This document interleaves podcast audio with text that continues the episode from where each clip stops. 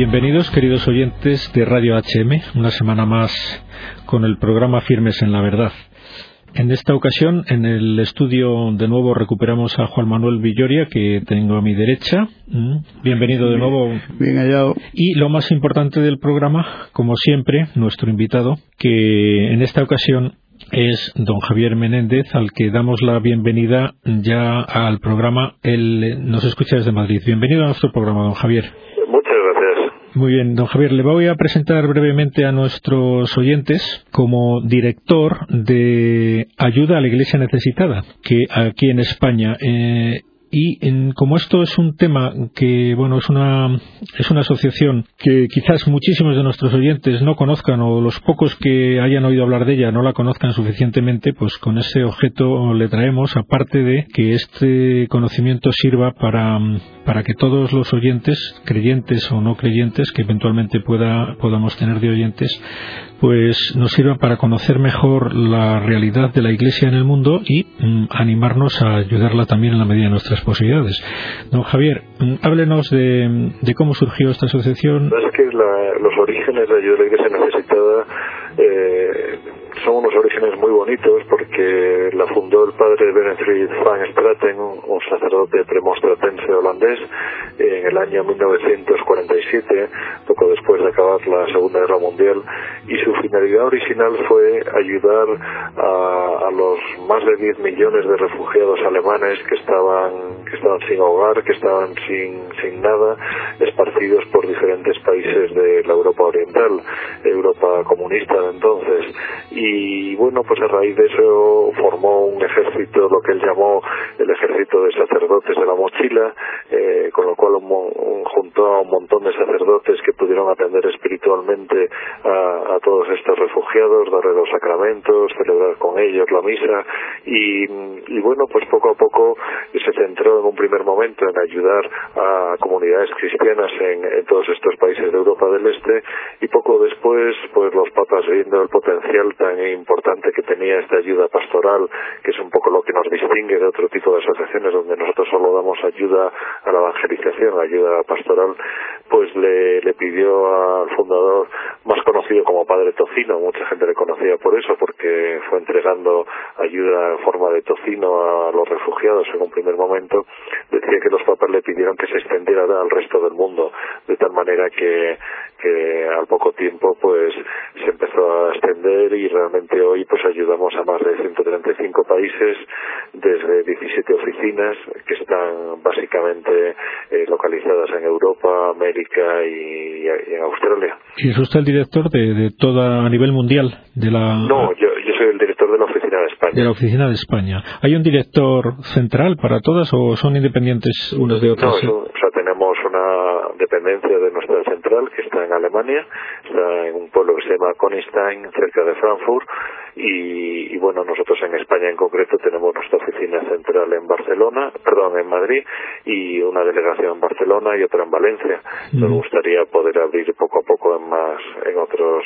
en otros sitios para, para llegar a estar más cerca de, de, de nuestra gente, de nuestro público y, y, de la gente que nos quiere y que, que entusiásticamente nos, nos apoya. Sí, parece que a los que somos ajenos o no conocemos bien su asociación, pues entenderíamos así de entrada que se necesitara ayuda a la Iglesia en países del tercer mundo o en países especialmente de, tra de tradiciones no, no cristianas,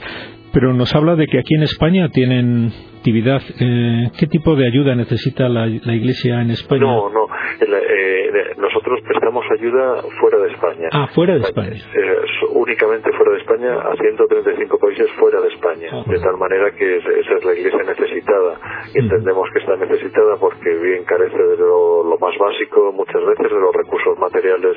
eh, más necesarios y otras muchas veces está necesitada de ayuda espiritual, de apoyo moral y, y otras muchas veces de, de, cualquier otro tipo de ayuda porque está perseguida o porque sufre o porque no hay libertad de, de religión en los países de los países donde está ubicada. De todos modos, mi pregunta iba un poco también casi con segundas porque quizás no tardemos en tener una situación en España con la carencia de vocaciones sacerdotales quizás que, que también requiera de, de, de, la asistencia de su asociación, ¿no? Eh, España, sino que es una realidad de, toda Europa y de gran parte del mundo, lo que llamamos mundo occidental, ¿no? Eh, y de alguna manera es cierto que en muchos aspectos empezamos a estar auténticamente necesitados, ciertamente de vocaciones que están, están disminuyendo de forma dramática en muchos sitios y, y luego necesitamos una reevangelización, que es la que el Papa ha dicho por activa y por pasiva. Y de hecho, bueno, la creación de un nuevo dicasterio para la, reevangelización de Europa, pues indica la preocupación del Papa, ¿no? Y, luego también podríamos incluso hablar del propio fenómeno, lo que, lo que se está dando en llamar la cristianofobia, que también en Europa pues tiene muchos vetos de marginaciones a, nuestra religión. O sea que tanto por, por las necesidades, por la, el laicismo que está imperante en muchos de nuestros países y que tanto daño está haciendo, o, el propio materialismo, pues realmente eh, podemos decir que Europa y España ciertamente también es, es sujeto de evangelización. Sí, y también mm, lo tienen como objetivo su asociación. Entonces, la reevangelización de Europa y de España no sería ajena a su, asociación, ¿no? No, no, ciertamente no, somos ajenos, aunque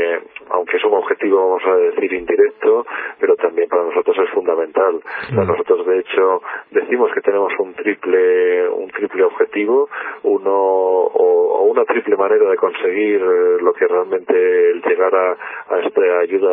a la evangelización. Una, y para nosotros fundamental, es a través de la oración. O sea, yo comprendo que, que desde una organización no lucrativa hablar de la oración y pedir oraciones,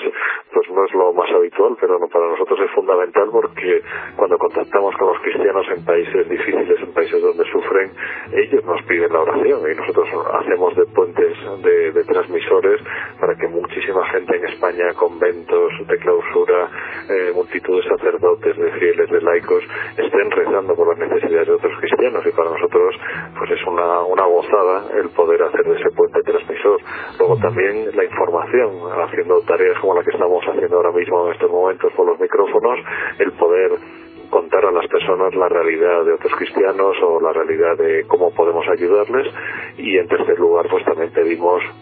la ayuda económica, la ayuda material para poder llegar a, esas muchísimas necesidades pastorales que tienen en muchas partes del, mundo. Mm. Ya ha caído quizás la primera idea eh, importante desde mi punto de vista de, esta entrevista que, o conversación que estamos teniendo con usted, que es que la base de la ayuda en la Iglesia no podía ser otra y principalmente que la oración, ¿no? Porque al fin y al cabo la Iglesia pues es el cuerpo de Cristo y es de naturaleza espiritual y necesitamos la oración de unos por otros. Esto, por lo tanto, me gustaría resaltarlo, con su permiso, para que todos nuestros oyentes vayan cogiendo ideas importantes de lo que nos está contando. De todos modos, Aquí en, España, pues nos llegan a veces noticias mm, que sin duda serán muy, muy limitadas o inexactas de cómo están pasando lo de mal en muchos países nuestros bueno, pues los, los católicos, ¿no? Principalmente, aunque también personas de otras confesiones les sucederá. bueno, pues es verdad, yo de hecho, vamos, lo que he detectado es que en los últimos meses en los medios de comunicación, en, los, en la televisión, en la radio, en los periódicos, en Internet, hay, hay un mayor interés por, vamos a decir, por el sufrimiento de muchos cristianos en países donde están perseguidos, donde muchas veces son asesinados de forma terrible y, se ha destacado más que en ocasiones. Hay gente que dice, ¿qué está pasando contra los cristianos ahora mismo que, que están mucho más perseguidos? Y, la respuesta no es que esté pasando nada extraordinario, sino que desgraciadamente eh, por esta mayor cobertura la gente se está dando cuenta de una realidad que lleva bastante tiempo ocurriendo y que, y que también desafortunadamente afortunadamente está ocurriendo cada vez más. Y bueno, pues esta situación de, dificultad, de persecución, de discriminación en muchos casos, pues es lo que es uno de los carismas que tiene precisamente nuestra nuestra asociación, ayuda a la Iglesia necesitada. Quizás usted esté en mejores condiciones de, de conocer lo que esta situación difícil de muchos católicos en el mundo y nos gustaría que nos diera algunos detalles concretos para, bueno, principalmente para lo que acabamos de hablar, para que nos acordemos de rezar, que no, que no estemos ajenos al sufrimiento, porque sin duda no se sentirán solos pensando en que todos los católicos del mundo les estamos apoyando del modo que bueno del modo que podamos cada uno no pero principalmente rezando por ellos. Mm, ¿Y cuál es el país quizás más necesitado para la hora de, de, ponerlo como las preferencias de nuestras oraciones es, es difícil decir un solo país porque la verdad es que hay varios que encabezan la tristemente porque no es ningún ninguna maravilla ni para ponerse una medalla encabezar esta lista de países donde menos libertad religiosa hay o, más daño causan a comunidades como la cristiana, ¿no? Eh, China es un país ciertamente muy difícil para la comunidad cristiana, para esa iglesia, esa iglesia clandestina que sufre en silencio, que no puede hablar y que está con unas dificultades tremendas. Corea del Norte también. Eh, hay países donde que conozco, pero vamos, que he tenido la suerte de poder viajar allí, como Pakistán, como Egipto, como Irak, países islámicos donde el sufrimiento de los católicos es impresionante. Eh, en concreto, subrayaría Pakistán e Irak. Irak es un país donde sistemáticamente los católicos están siendo y, los cristianos están siendo exterminados, ciertamente. Ah, se, se, creía que desde hace siete años había alrededor de un millón seiscientos mil, un millón setecientos mil, y ahora se cree que hay menos de medio millón, eh, debido a todas las amenazas de grupos fundamentalistas, de grupos radicales islámicos que utilizan la violencia, utilizan el secuestro, el chantaje, eh, bodas forzadas de, chicas cristianas con musulmanes, obligándolas a convertirse, eh, todo tipo de amenazas y por supuesto hasta llegar al atentado y a, pues a algo tan horroroso y tan terrible. Y el caso de Irak, eh, como lo conozco y le pongo rostro y he conocido, hasta he conocido personalmente a un sacerdote que fue asesinado a los cinco meses de, de haberle de tener la suerte de haberle, haberme presentado, pues me toca especialmente y todas las, las, noticias relacionadas con Irak pues sufro de una forma especial. Hace muy poquito también estuvieron el mes de diciembre en España dos obispos, uno de Bagdad y otro de Mosul. Tuve la suerte de estar con ellos y poder explicar también eh, todo este sufrimiento de la gente que busca nuestro apoyo, ¿no? Entonces Irak es un país que, que yo creo que es especialmente, especialmente duro y otro país sin duda alguna también muy, muy elocuente es Pakistán, un país que mucha gente ha conocido esa terrible ley de la blasfemia por el caso de Asia Bibi, de esta madre de familia protestante que, que fue acusada injustamente de blasfemia y, bueno, pues como este caso hay desgraciadamente muchos todos los años, por, por esta ley se acusa no solo a cristianos, sino también entre los propios musulmanes se acusan entre sí y, es una ley que da lugar a todo tipo de arbitrariedades, de salvajadas por parte otra vez del radicalismo islámico. Mm. Supongo que mm, el conocer a, estos católicos en ese ambiente de persecución pues da pie a bueno a conocer personas que tienen bueno una especial vivencia de, de, lo que es la iglesia de lo que es la fe. A veces mm, yo me pregunto cuando oigo estas noticias pues eh, cómo resisten ese ambiente y cómo personas que serán muy débiles y muy muy poco bueno con pocas posibilidades de resistir seguro que hay ejemplos de, heroísmo a diario no en, ciertamente. Pues pues yo creo que precisamente la respuesta no, no podemos dar una respuesta humana, porque humanamente eh, la verdad es que lo único es rendirse eh, y irse del país, huir el que pueda, muchas veces ni siquiera pueden, convertirse al Islam, sería una respuesta muy cómoda para muchos de ellos y que les evitaría sin duda alguna un montón de problemas, pero, pero precisamente como se trata de la fe, estamos hablando de, de que la respuesta que da esta gente es una respuesta fuera de nuestros de nuestra materialidad y de nuestros límites humanos y es la ayuda de Dios sin duda alguna la ayuda de la gracia porque esta gente aguanta su, su fe se hace mucho más fuerte que es una cosa impresionante. A mí me lo explicaron como un ejemplo que, la gente que nos oye lo entenderá perfectamente. Allí en Pakistán me decía el obispo el obispo de Multan Monseñor Andrew Francis me decía eh, sabéis que la celebración que más que más personas viene que más convocamos me decían es el gente a la celebración del Via Crucis, que lo hacemos todos los viernes de cuaresma, viene más gente que a la propia misa del domingo. Y a mí me extrañó y digo, ¿pero cómo va a ir? Sí, sí, sí, viene la gente joven, viene la gente, vienen los niños, los ancianos, todas las familias, y dicen, porque se sienten tan unidos al dolor de Jesucristo en el Via Crucis, eh, que para ellos representa una fortaleza, representa una fuerza el vivir este Via Crucis de una forma total. Y, bueno, pues realmente explica muchísimo de cómo es el sufrimiento de estas personas, de cómo es la fuerza en la fe y de cómo se apoyan. Y por eso precisamente por lo que a los católicos vamos a decir que vivimos bien, que vivimos acomodados, que tenemos una iglesia prácticamente en cada manzana, pues, pues nos piden por lo menos, por lo menos nuestras oraciones, que es lo menos que Sí, sin duda me viene a la cabeza Juan Manuel que me acompaña aquí en el estudio. Antes de empezar con el, con el micrófono abierto, me hablaba de que de que sin duda de alguna manera tiene que ser así. Siempre siempre la iglesia ha sido perseguida eh, a lo largo de toda la historia. Parece que es consustancial ah, de alguna manera. así es así es y, bueno pero mm, efectivamente es un misterio que al fin y al cabo se, se entiende pues pensando que, que, Jesucristo fue el primer perseguido y por lo tanto él ya nos advirtió a todos que íbamos a correr la misma suerte, ¿no? en el mismo evangelio lo dejó escrito, ¿no? Como es lógico. Pero hablando de este tema, mm, me decía, bueno, hemos pasado y hemos dejado bien claro que lo, importante es lo que esperan de nosotros, las oraciones, pero yo recuerdo, oh, mm, tuve oportunidad de, de leer una recolección de medios económicos para los cristianos que de Mosul, creo que era en Irak, ¿no?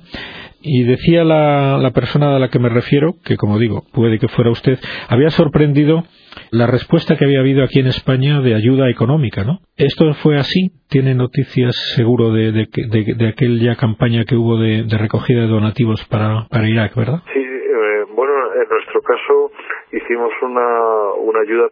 nosotros o sea vamos a ver como institución institución en, en muchas oficinas no es que ayudemos un año sino ayudamos constantemente a, países como Irak. O sea eso eso como institución mundial. Ahora como como institución española como organización como oficina en España hicimos una una campaña muy especial y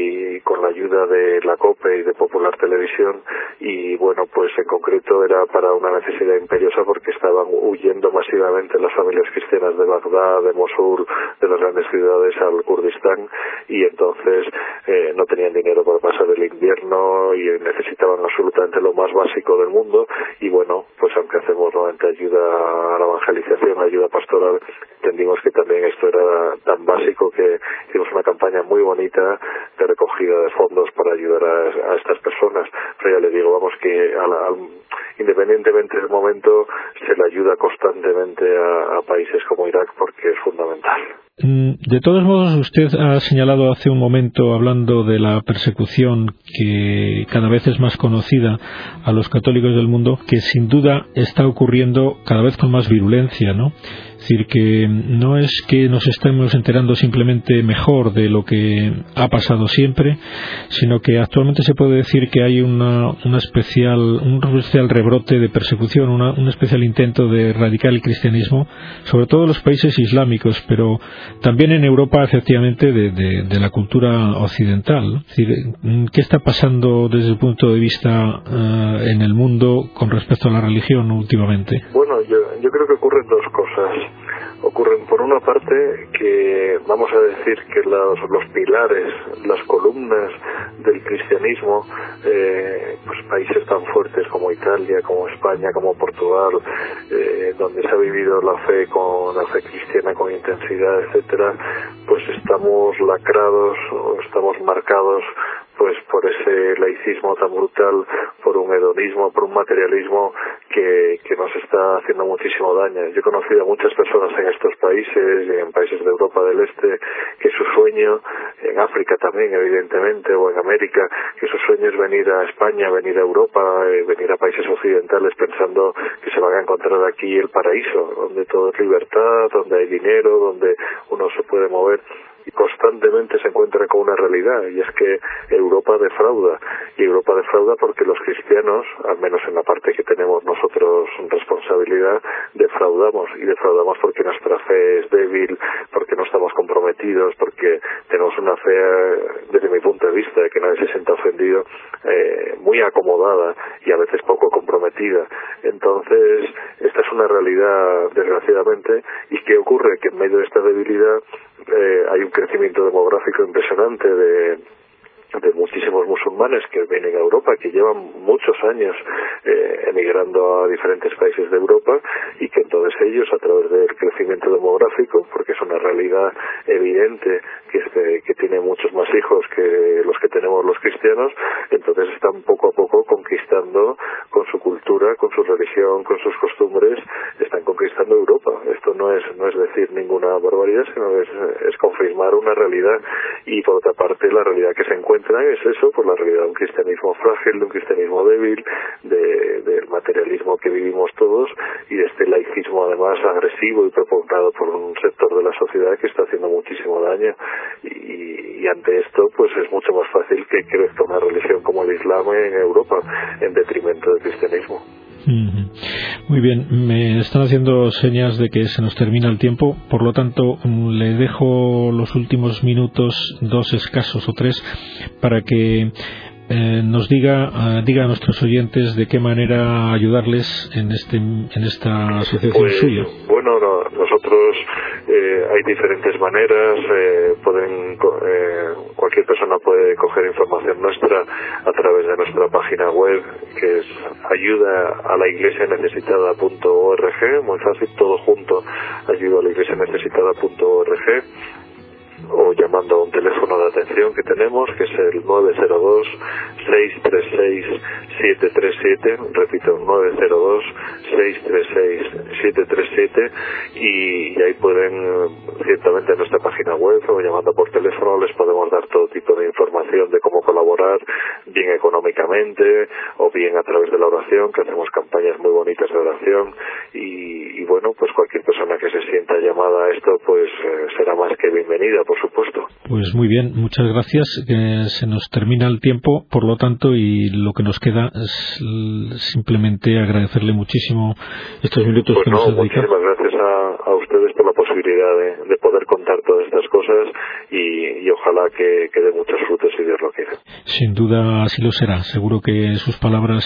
habrán sido de gran ayuda y de estímulo a muchos creyentes que nos estén escuchando y se animen a ayudar a los demás pues quizás eso, como hemos dicho, algo al alcance de cualquiera es lo que hemos hablado al principio, oración, oración y apoyo y rezar por estos hermanos nuestros que los están pasando. Pues muchas gracias y hasta que nos volvamos a escuchar o a ver personalmente. Adiós. Pues muchas gracias y, hasta, hasta cualquier otra vez que quiera. Hasta siempre, adiós. adiós.